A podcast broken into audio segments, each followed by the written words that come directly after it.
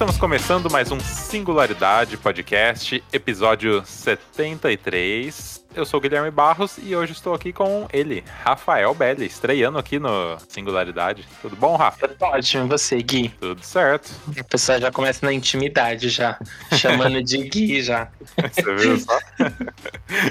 Muito bom. O Rafa tá aqui para falar sobre Libras, né? Que não é a unidade de medida. Perfeito, né? E, e nem Cavaleiro do Zodíaco, né? Tem sempre ah, um que é. faz uma piadinha dessa.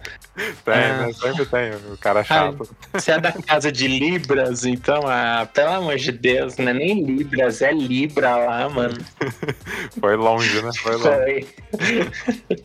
Mas, Rafa, antes da gente começar, vou dar uns recadinhos aqui, tá bom? Fica à vontade. Pra você que tá escutando a gente e ainda não tá seguindo uh, Lucky Robot Media lá na, no Instagram, segue a gente lá, que lá a gente faz a interação, né? Igual hoje eu, eu postei lá pra que a gente ia gravar e quem quisesse fazer as perguntas. Então, se você é, quer interagir, interagir aqui com a gente, você vai lá no Instagram, LuckyRobotMedia, segue a gente lá, que é a produtora aqui desse podcast. E também editamos o Psicocast, que o Rafa participa lá, né, Rafa, de vez em quando. De vez em quando, eu fui a última aquisição deles. Eu é, entrei, foi a última compra no pacote, veio eu. Então agora, agora você escuta mais minha voz do que antes. É verdade.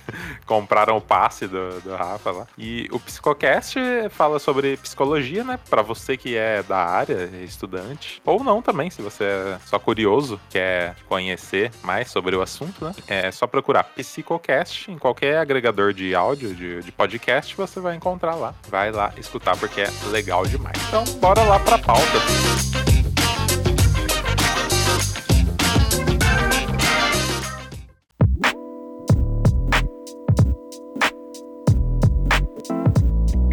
Rafa, é, diz pra gente então, explica pra gente aí o que, que é Libras, ou a linguagem brasileira de, de sinais. Vamos lá. É, primeiro a gente precisa desconstruir a ideia de que a Libras ela é apenas uma, uma forma de comunicação. A, a Libras ela é uma língua, então a gente chama ela de língua brasileira de sinais. Por que, que é diferente da linguagem? Só pra gente entender um pouquinho aqui. A linguagem ela é mais universal, ela está fora de uma relação cultural. Então toda vez que eu falo de linguagem, eu estou falando de uma forma de comunicação que não necessariamente se faz entender. Você compreende o que o outro quer mais ou menos te dizer, mas você não consegue entendê-lo de uma forma mais aprofundada.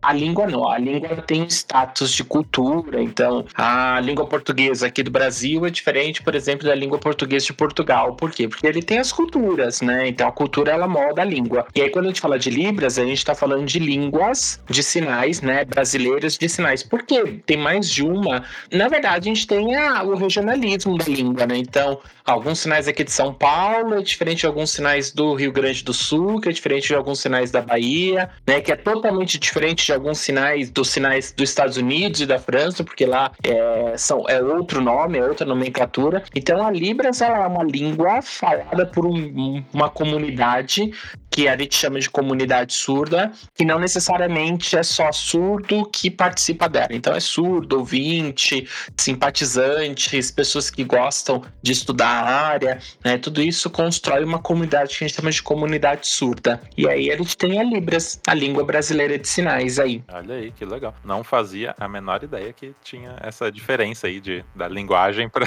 a língua. Eu não sou chato, e tem uns caras que é mais chatão, sabe? Que você fala é. linguagem, eles já entortam pra cara. Ai, não, eu não sou assim, não, eu sou super de boa. É que às vezes a gente realmente confunde. A gente pensa em língua, a gente só pensa no, no português, no inglês, no espanhol, mandarim, e não pensa em que existem outras formas de língua, né? No caso, essa é uma língua visual, e que a gente nem, nem para pra pensar nisso, né? Basicamente, a gente coloca tudo como linguagem. Coloca na, na caixa ali sai rotulando. E vai embora. Taca rótulo nos outros. Mas é de, de boa, de boa. A gente tá, vai, vai ela, ela, por mais que ela é uma, é uma língua que que está aqui no Brasil há muito tempo, né? O surgimento dela, o surgimento dela, a gente não consegue nem datar um, um de específico de quando a língua de sinais brasileira surgiu aqui, mas ela vem para o Brasil, ela começa a ser oficializada no Brasil é, ainda é com Dom Pedro II. Né? É, então, eu tava lendo um pouco da história, né? Foi um francês que veio para cá, né? Com... Tudo uma bagunça, né? É um francês, ó, ó que louco. Esse francês ele aprendeu a língua de sinais é, na, óbvio, na França, né? Então a língua de sinais francesa. E da França saiu um professor para vir para o Brasil, que é o cara que veio para cá tentar dar uma ajeitada aqui, e um outro professor sai e vai para os Estados Unidos. E aí quando a gente compara hoje as três línguas de sinais, tem muito sinal que é parecido, né? Que é porque é a mesma raiz, né? Ela, é. ela, ela é não é, não é fundamentada. A pessoa já querendo sair da aula fica com, com, com a fala de professor. Ela é inspirada, ela é inspirada, né, pela língua de sinais francesa. Assim. Então, quando é Dom tipo Pedro... o latim que, que deu origem a, é, a várias. É isso, bem, bem isso, bem isso. O latim ele é uma inspiração ou ele a, a língua portuguesa, por exemplo, ela deriva um pouco do latim, né? Uhum. Então, ela tem suas construções. Mas por mais que ela tenha tanto esses, esses anos todos aí, né, de, de língua, é, ela ainda não é muito conhecida, né? Agora que a gente conhece mais por causa dos quadrinhos, né? Em tudo que é propaganda tem quadrinho com intérprete, e aí a gente vai tendo mais um, uma noção. Mas basicamente ou o povo chama de linguagem ou de mímica, né? Mas uhum. nunca fala língua. Esses quadrinhos, ele virou lei? Como que funciona isso? Ou é, Vira, tipo... é, é a lei de acessibilidade. É a lei de acessibilidade. Então, é, por exemplo, nos programas governamentais e, e, e programas políticos, é, propaganda política, por exemplo, é obrigatório ou o quadro ou a legenda. E normalmente ah, eles optam pelos dois. Na. TV aberta, no, a, a classificação indicativa, aquela que vai sempre antes de começar um programa, né, a classificação é obrigatória ter um intérprete de Libras. Na programação, é, o que a emissora ela tem que propor é uma acessibilidade. Então, normalmente é o close caption, né, a legenda, porque é muito caro você ficar pagando um intérprete e ele, ele vai precisar de um grupo muito grande de intérpretes para fazer revezamento. Um canal hoje que atua bastante com intérprete é a TV Cultura. TV Cultura tá em nossos corações, né? muito bom. Do Netflix é, tem aquela. É a legenda com a descrição isso. Do, ah, do, dos tons. Do... Isso, isso, aí sim, aí sim. É, é uma. Ih, carambola. Me fugiu é, o nome agora da. É, é uma legenda, é como se fosse legenda mesmo. Peraí que eu já, eu já pego esse nome direitinho pra gente aqui. É, no, na Netflix a gente tem essas duas acessibilidades: o processo legendado, né? E também a gente tem acessibilidade para cego, que é audiodescrição, né? E aí, geralmente, quando o deficiente visual vai assistir, ele coloca na audiodescrição. E o objetivo é que o narrador ele descreva toda a cena pro, pro do usuário, né? Ah, sim. Aí ajuda. É bastante, ajuda muito. A, a gente que é o que é evidente, que enxerga, não consegue no começo. E tem uma certa raiva do cara, né? Porque ele vai falando. Você fala, é. meu Deus do céu, né? Aí com o tempo a gente vai acostumando. É legal, eu gosto pra caramba. É confuso, né? No começo. Demais. Imagino eu. Eu nunca, eu nunca testei essa opção aí do áudio, não. De descrição tenta. Alguns programas de TV também, da, da TV aberta também tem.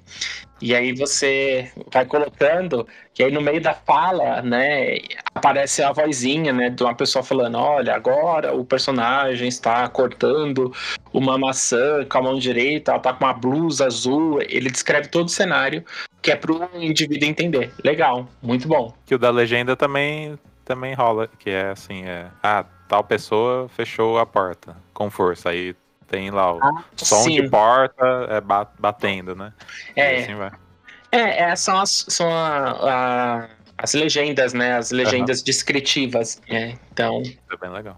Mas, Rafa, diz aí para mim, da onde que veio esse interesse por Libras? Eu aprendi Libras por um erro do destino. Olha aí, hein? É, bem, bem erro mesmo eu venho de uma.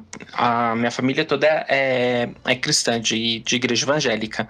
Uhum. E nos anos 90, finalzinho dos anos 90, dos anos 2000, as igrejas eram lotadas de intérpretes de Libras, né? Porque era onde eu aprendia na época. E eu queria aprender a tocar violão. E a igreja que eu frequentava, ela tinha cursos para assim, para quem quiser aprender a tocar um instrumento, alguma coisa assim. E eu queria aprender a tocar violão. E aí eu fui para aprender a tocar violão, só que eu entrei na sala errada e era o curso de libras. E aí eu fiquei. Que da hora, cara. Eu não Olha saí só. mais porque eu tinha vergonha, eu falei, putz, agora eu já entrei, não vou sair. E acabei gostando. Quando eu me vi, eu já tava lá fazendo. Então, assim, eu não tenho ninguém na família surdo, ninguém. Quando eu fiz porque foi o destino, tipo, vai lá. Que legal, cara. Nossa, muito, muito bom.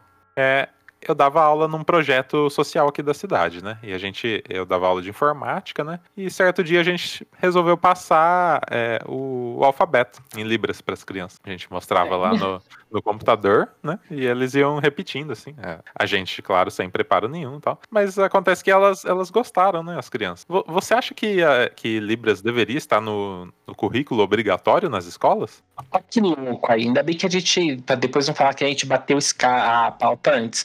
Uhum. Mas é, você sabia que eh, tem uma lei, a Lei 10.436, que é a lei que oficializa a língua de sinais, ela diz que é obrigatório a, o ensino da língua de sinais no currículo escolar, no ensino fundamental, na educação básica, né? Do fundamental uhum. até o ensino médio. E aí tem um decreto, decreto ah, não vou lembrar o nome do decreto. Daqui a pouco eu lembro o nome dele, faz tanto tempo. E esse decreto, ele regulamenta a lei. Ele fala, não, olha, precisa é, que as escolas, dentro de um prazo aí de 10 anos, 5 anos, organizem o currículo. E aí as escolas organizaram, tanto do município quanto do estado, em qualquer estado.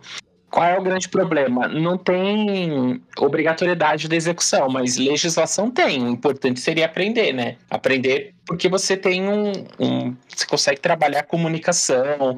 Só, se você parar para pensar que hoje a gente tem no Brasil, hoje, porque o último censo é só de 2010, né? Então a gente não tem muitos dados recentes, mas em 2010 a faixa etária era de quase 4,6 milhões de surdos. A probabilidade de você encontrar um surdo na sua cidade, no seu bairro, é muito grande. Aprender a língua para se comunicar seria muito melhor né? Mas as escolas elas têm um currículo pronto, mas não tem o, o, o professor para começar o trabalho. E não tem concurso público. Falta o, o governo, tanto do município quanto do estado, criar né, o cargo. Uma pergunta que o, que o Luan mandou lá no, no, nosso Instagram, né? Ele perguntou o que, o que, que falta para ter nas escolas como matéria básica. Então é isso, Luan. Tá, tá respondido aí sua questão. Obrigado, Luan. A gente já tocou um pouco no assunto, né? Que Libras não é universal, né? Cada país possui sua própria língua de sinais, né? Aprender Libras usado, tipo, na Inglaterra seria como aprender um novo idioma? Ou dá para fazer pequenos ajustes e você já, já estaria entendendo o que, dá que eles falando? Fazer ajuste nenhum. Não, nenhum, nenhum. Você vai aprender um idioma novo. Caramba. Muito novo. Eu acho que. Então, tem, tem umas coisas na, nesses anos todos de experiência. Eu acho que. Ó, eu aprendi Libras, eu tinha 12. Hoje eu tô com 35. São 23, né? Eu sou de humanas. Tá, o pessoal de exatas que me desculpe, mas. Façam os cálculos aí, porque. Nesses 23 anos aí, é, eu tive alguns contatos com surdos de outros países, por exemplo, dos Estados Unidos, né? Acho que Inglaterra não, mas Estados Unidos, Portugal, é, Japão, já conheci alguns. Entre eles, por exemplo, o surdo do Brasil com o surdo dos Estados Unidos tem uma dificuldade de, de, de, comunicação, mas eles se entendem muito mais rápido. Por quê? Porque a língua é visual. Uhum. Então, eles, eles têm a mesma modalidade né, de, de comunicação pra gente que tem uma base na língua oral, meu, é muito difícil. Mesmo você que tá há todos esses anos. Ah, mesmo, mesmo, Caramba. mesmo. Porque ainda penso como na língua portuguesa, né? Eu nunca vou pensar igual na língua de sinais. Porque, diferente, por exemplo, quando a gente aprende inglês e muda para um país, é, por Estados Unidos, para Canadá, ou qualquer outro país que, que fale inglês, e você não fala mais português, a, a sua mente acaba acostumando com a lógica da língua, né? Como é que a língua se comporta. Certo. Como eu estou no Brasil e e eu não convivo com surdos 24 horas, eu não vivo, minha casa não é, é, eu não tenho parente surdo, meus pais não são surdos. Logo, a minha cabeça ela se divide sempre nos dois idiomas, né, entre português e Então acaba às vezes tendo uma dificuldadezinha de fazer essa relação entre, entre as duas línguas. E a respeito do regionalismo, né, que você citou, aí é mais tranquilo, né, de fazer. Ah, não, aí é de boa. É. Porque você pergunta, né, como é que faz, por exemplo, ah, como é que faz futebol em São Paulo? Ah, é assim, ah, mas no Rio Grande do Sul é dessa forma, ah, mas. Então, uma, uma palavra ou outra muda. É óbvio que tem as gírias, né, os, dos, dos locais, né, das regiões, mas não são todos os sinais que alteram. Altera o movimento, altera. É como se fosse o sotaque, sabe? Você, às vezes, até você pegar o sotaque da pessoa e entender mais ou menos o movimento da mão dela, como é que ela executa. Depois que você pega isso, você vai embora, você deslancha. Dá pra se entender melhor ali. Né? Ah, dá bem. Não, super bem. Entende. O termo surdo-mudo não existe mais, segundo as minhas pesquisas aqui, viu, Rafa? Pois os surdos podem aprender a falar se forem submetidos a técnicas de oralização. Por isso, o correto é dizer apenas surdo. Quão comum que é essa adaptação, Rafa? Eu acho que é bem comum. Olha, de todos os meus amigos surdos que eu tenho, eu acho que 80% deles, quando não estão entre a comunidade surda, tem que ir para fora, né, shopping sozinho, ônibus sozinho conseguem oralizar, que a gente chama de oralização, falam bem. Uhum. Né? É, é muito mais uma questão de escolha. Agora, a gente tem uma porcentagem de, por exemplo, tem surdos que, que tem toda a capacidade de desenvolver a oralidade, de falar. Ah, o grande problema é que a musculatura da, da parte fonoarticulatória mandíbula, os músculos do rosto, é, os músculos que ajudam aqui nas cordas vocais, todos esses, é, esses músculos, eles não são treinados igual a nós desde pequeno a, ir fortalecendo. Então eles sofrem muito de dor, dói, a, dói a, o rosto, dói a garganta. Por quê? Porque não sabem usar. Então eles preferem a língua de sinais, mas realmente o surdo mundo não existe, né? Isso é, é o que a gente usava há 70 anos atrás, 80 anos atrás. Hoje a gente sabe que não existe mais surdo mudo. A pessoa ela é surda e ela pode desenvolver a capacidade de fala caso ela queira. É uma escolha dela. Entendi. Mas onde que é, por exemplo, essa pessoa que nasceu é surda, né? Aonde que ela vai a aprender isso, né? Tipo, essa oralização? Porque nas escolas não vai ser, né? Como a gente já viu aqui. É, nas escolas não. A não ser historicamente elas aprendiam na escola, né? né? Quando a gente pega a história do surdo, a gente vai perceber assim. É, tem um período aqui no Brasil que chega um pouco mais tarde, mas isso acontece bastante na França e nos Estados Unidos, eles, os surdos eles passam 100 anos de proibição do uso da língua de sinais. Então vai lá de 1800 e alguma coisinha até 1900 e alguma coisinha. Eles eram proibidos e aí eles eram obrigados a aprender língua de sinais, a aprender a falar nas escolas. Aqui no Brasil, isso acontece no Rio de Janeiro. E aí os surdos apanhavam, mas tem histórias e mais histórias. Tem alguns conhecidos surdos que têm 70 anos, 80 anos, e você pede para eles contarem a história deles, é, de chocado, tipo, da professora bater, da professora é, amarrar a mão na hora do intervalo. É, não podia falar, não podia usar língua de sinais, era obrigada a falar. Com o tempo, a gente tem uma, uma mudança, graças a Deus, de pensamento da sociedade. E aí você tem novas profissões que trabalham com isso. Então hoje o cara quer aprender a falar, o que, que ele vai fazer? Ele vai lá procurar um, um, especialista que se chama fono, né, uma fonodióloga, e a fonodióloga ela vai trazer toda uma técnica para ajudá-lo no desenvolvimento aí da oralidade. Por exemplo, aqui na cidade tem a, a PAI. Geralmente as pessoas recebem todo esse... Esse apoio por lá. Esse apoio por lá, né? Isso acontece, por exemplo, em São Paulo. Existem essas associações? Essas... Então, as, as associações como a PAI, a, a ACD, elas normalmente não atendem a essas deficiências sensoriais, como, por exemplo, a surdez. Né? Até porque ela não traz nenhum tipo de comprometimento do, do desenvolvimento intelectual do indivíduo. Então ele não tem nenhum comprometimento e nenhum, nenhum comprometimento motor, né, de mobilidade. Então quando ele quer mesmo, ele tem que ir ou numa associação de surdos, que aí ela vai ter algum convênio, ou ele faz isso via é, particular, né? Porque ah, também esperar pela ajuda governamental, o processo é mais demorado. Mas ele vai ter que ir de forma individual, particular mesmo. Que complicado. Bastante. É, a surdez, a deficiência, a surdez, ela é, ela é punk, porque assim, vou dar um, um exemplo. A gente teve as Olimpíadas, aí depois tem as Paralimpíadas, né? Nas Paralimpíadas você não tem atleta surdo. Caramba. Não pode. Eles não podem trabalhar na Paralimpíadas. Por quê? Porque a deficiência deles é uma deficiência que basicamente atrapalha a questão linguística, não atrapalha a mobilidade e nem atrapalha questões sensoriais, né? É tamanho relacionado à questão linguística. Só que eles também não podem participar, por exemplo, né, da, das Olimpíadas. Você não vai ter um atleta surdo que joga vôlei ou que joga basquete sem que ele saiba oralizar e sem que ele use um aparelho, sem que ele pareça um ouvinte. Uhum. Então, tipo, a surdez, ela, é, ela é o limbo das deficiências. O cara não sabe o que, que ele faz. O preconceito dentro do... Dentro da... da... É louco. Triste isso. É complicado. É, hoje a gente pensa, a gente discute bastante algumas mudanças, né? Inclusive as legislações permitem algumas, algumas mudanças mas mesmo assim, né, eles ainda sofrem bastante com isso, com essa. Por isso que a comunidade sul é muito junta, ela é muito unida. Né? Eles trabalham muito próximos, porque eles só podem contar com eles, né? Sim, sim. Tem que se agarrar um ao outro. Sim. Então, se tivesse esse preparo nas escolas, seria muito mais simples a vida do, do surdo. Né? Eu acho que a gente teria uma, uma mudança na sociedade na visão sobre desenvolvimento de produtos e serviços. Então, você tem um contato, por exemplo, com surdos, entendendo como eles pensam, como é que é a língua deles e assim por diante. O cara que vai trabalhar, por exemplo, num, com desenvolvimento de software, ele vai, vai desenvolver e também vai pensar naquele cara que ele estudou, que ele conheceu. A, a falta de contato com o diferente, com o outro que é diferente, não faz a gente pensar nele. Exatamente. Né? Então, por eu não ter contato com o surdo, eu não penso. Eu não penso nele. É, na, na última gravação do, do Psicocast, a gente também levou uma psicóloga que atende surdos. E aí, é, eu tava até conversando com o pessoal. Falei, olha, vocês, a, a, o Psicocast faz a gravação.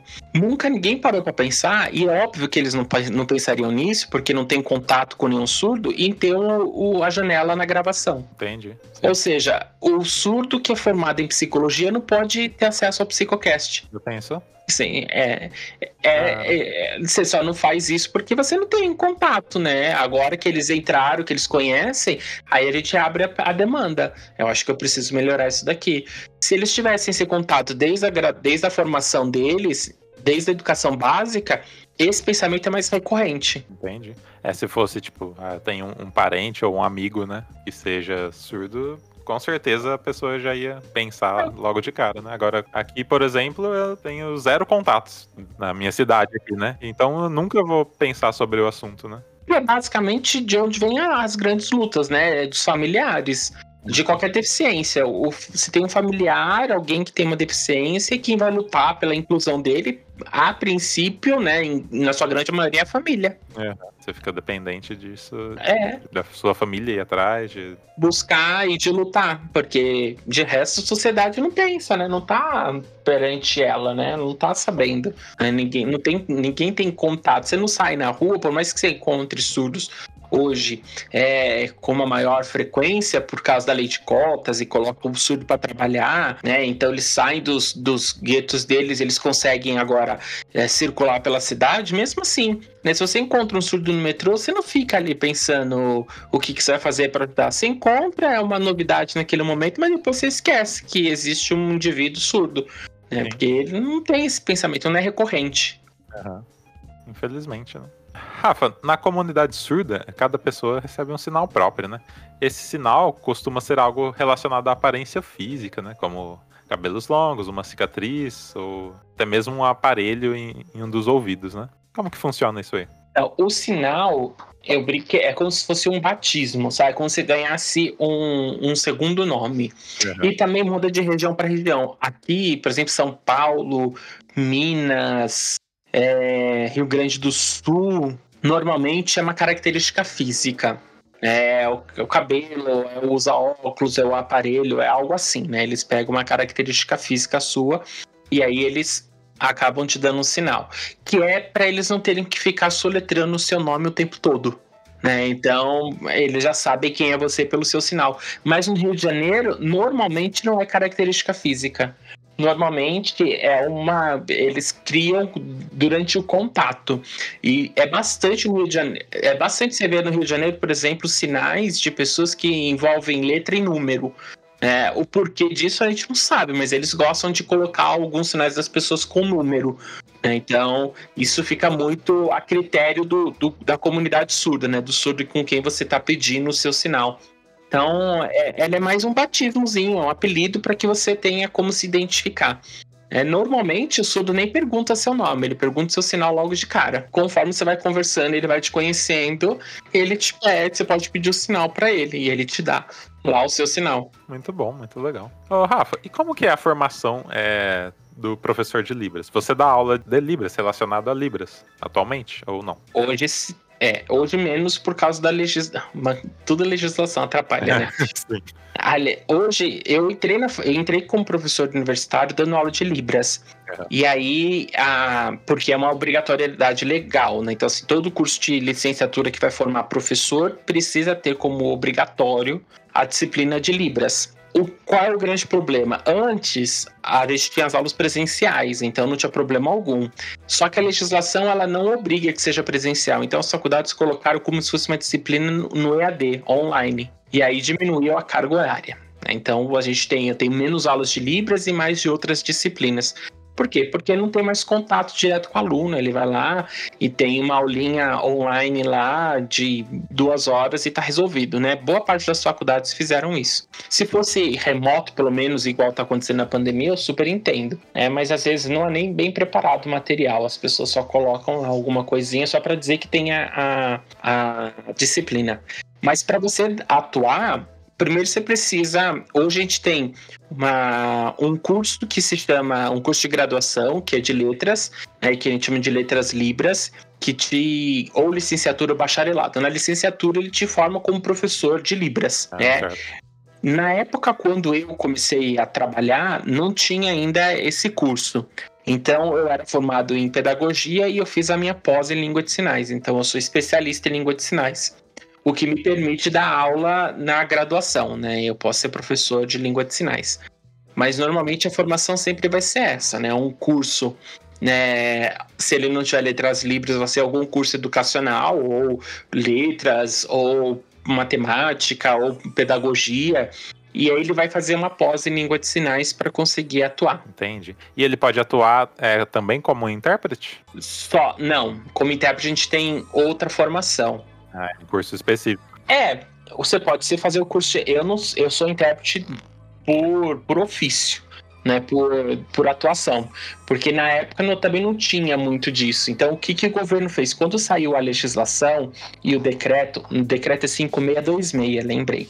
O decreto 5626, ele regulariza a profissão. Ele vai dizer, olha, para você ser intérprete, você precisa ou ter um, uma especialização em tradução e interpretação em língua de sinais, ou você precisa ter uma, é, um certificado que a gente chama de proficiência da língua de sinais, o que, ah, que a gente, o que a gente chamava de Prolibras.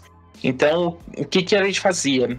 Ia lá e fazia o, a proficiência, como se fosse um inglês o TOEFL do inglês ou qualquer outro tipo de proficiência, você vai lá num dia, marca, né? Tem sempre uma prova anual, e aí todo mundo faz a inscrição, e você quer ser intérprete é, de nível médio ou de nível superior, e aí você faz todos os, os, os, testes, a prova prática e a prova teórica. E aí você recebe o certificadinho do governo lá que você é intérprete. Mas, basicamente, hoje a gente tem uma demanda da necessidade do indivíduo de, de o quanto ele sabe da língua de sinais. Né? Então, é, porque não tem uma regulamentação específica da, da profissão tradutor-intérprete de Libras. Ela ainda está no comecinho disso. E, e, no caso de alguém que quer aprender porque tem um surdo na família, ou apenas por curiosidade, né? Tem um curso só para isso? Tipo, um curso livre que você faz? Tem, tem o meu curso. Aquele já começa a fazer. Agora levantei, levantei Olha, a bola. É bom. Claro que tem, sim, Guilherme. Ó, tem um. Não, você faz um curso introdutório, um curso básico de Libras, eu acho que é o, o começo de tudo, né? A gente começa sempre com um curso básico né? E aí é óbvio que eu vou vender meu peixe mesmo, tô nem aí. A gente do Psicocast tá para lançar o curso básico de Libras. Ele é um curso online, mas foi trabalhado e construído pensando justamente para que você tenha a melhor experiência possível, né? para um, uma introdução ao idioma. E o ideal é sempre que você busque né, cursos com pessoas que já atuam na área há muito tempo, que já dominem a área há muito tempo, que saibam realmente língua de sinais, que sejam fluentes na língua né, e que tenha aí uma didática legal para você. Então, ah, eu quero aprender por curiosidade. Vai atrás de um curso introdutório, um curso básico, só para você ter uma noção de como a língua funciona. Né? E aí depois você deslancha aí né, nos outros nos outros níveis, né, no intermediário, no avançado, até num curso só de fluência, mas começa pelo básico mesmo, tá? E aí depois que você começou, tenta o máximo que puder ter contato com alguém, com algum, alguma pessoa da comunidade que seja surda ou que domine a língua de sinais, que converse com você só pela língua mesmo, né? Que você para você não esquecer aquilo que vai aprendendo. É, tá sempre praticando, né? Sim, é. O importante é sempre praticar, porque senão a gente acaba esquecendo. Eu editei o curso do, do Rafa e posso comprovar que é sensacional, viu? A didática incrível. Não é então, só eu quiser, que acho. Aproveita lá e. Né? Quando que sai, Rafa? Você sabe? A proposta, a proposta era que saísse em outubro, mas eu acho que vai ainda mais um tempinho.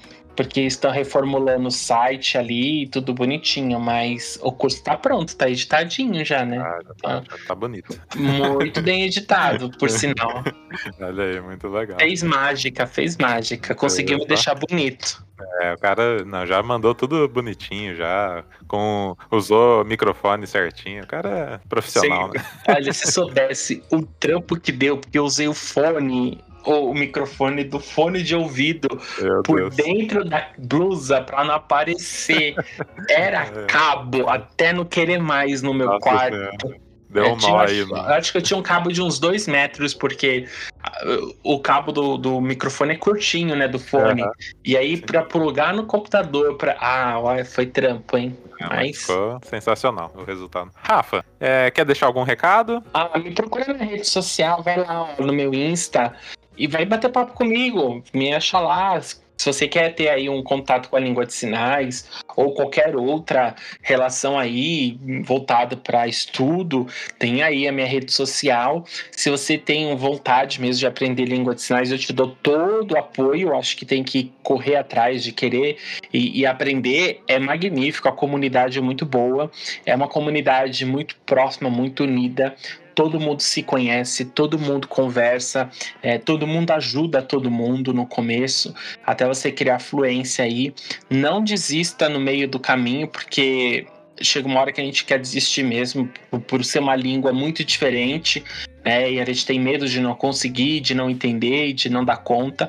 Então não desiste não, né? Quando o desânimo aparecer, bate lá no meu Insta, pede aí um, uma recarga de energia, vem bater um papo comigo e eu, e eu te ajudo aí no que for necessário. Olha aí, o Rafa é muito simpático. Então, Obrigado. vai lá, não perca essa chance de trocar uma ideia com ele.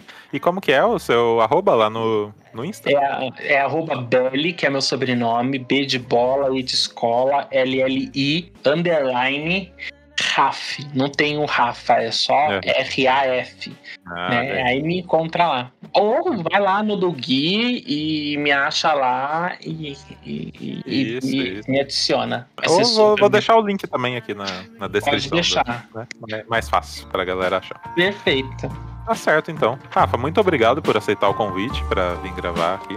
Eu que agradeço, Gui. Eu que agradeço. Voltamos no próximo episódio e até a semana que vem. Valeu, tchau, tchau.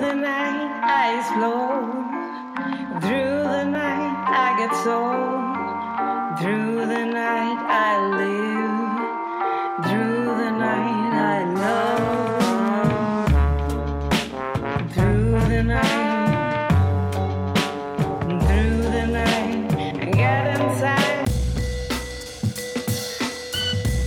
Esse podcast é uma realização Lucky Robot.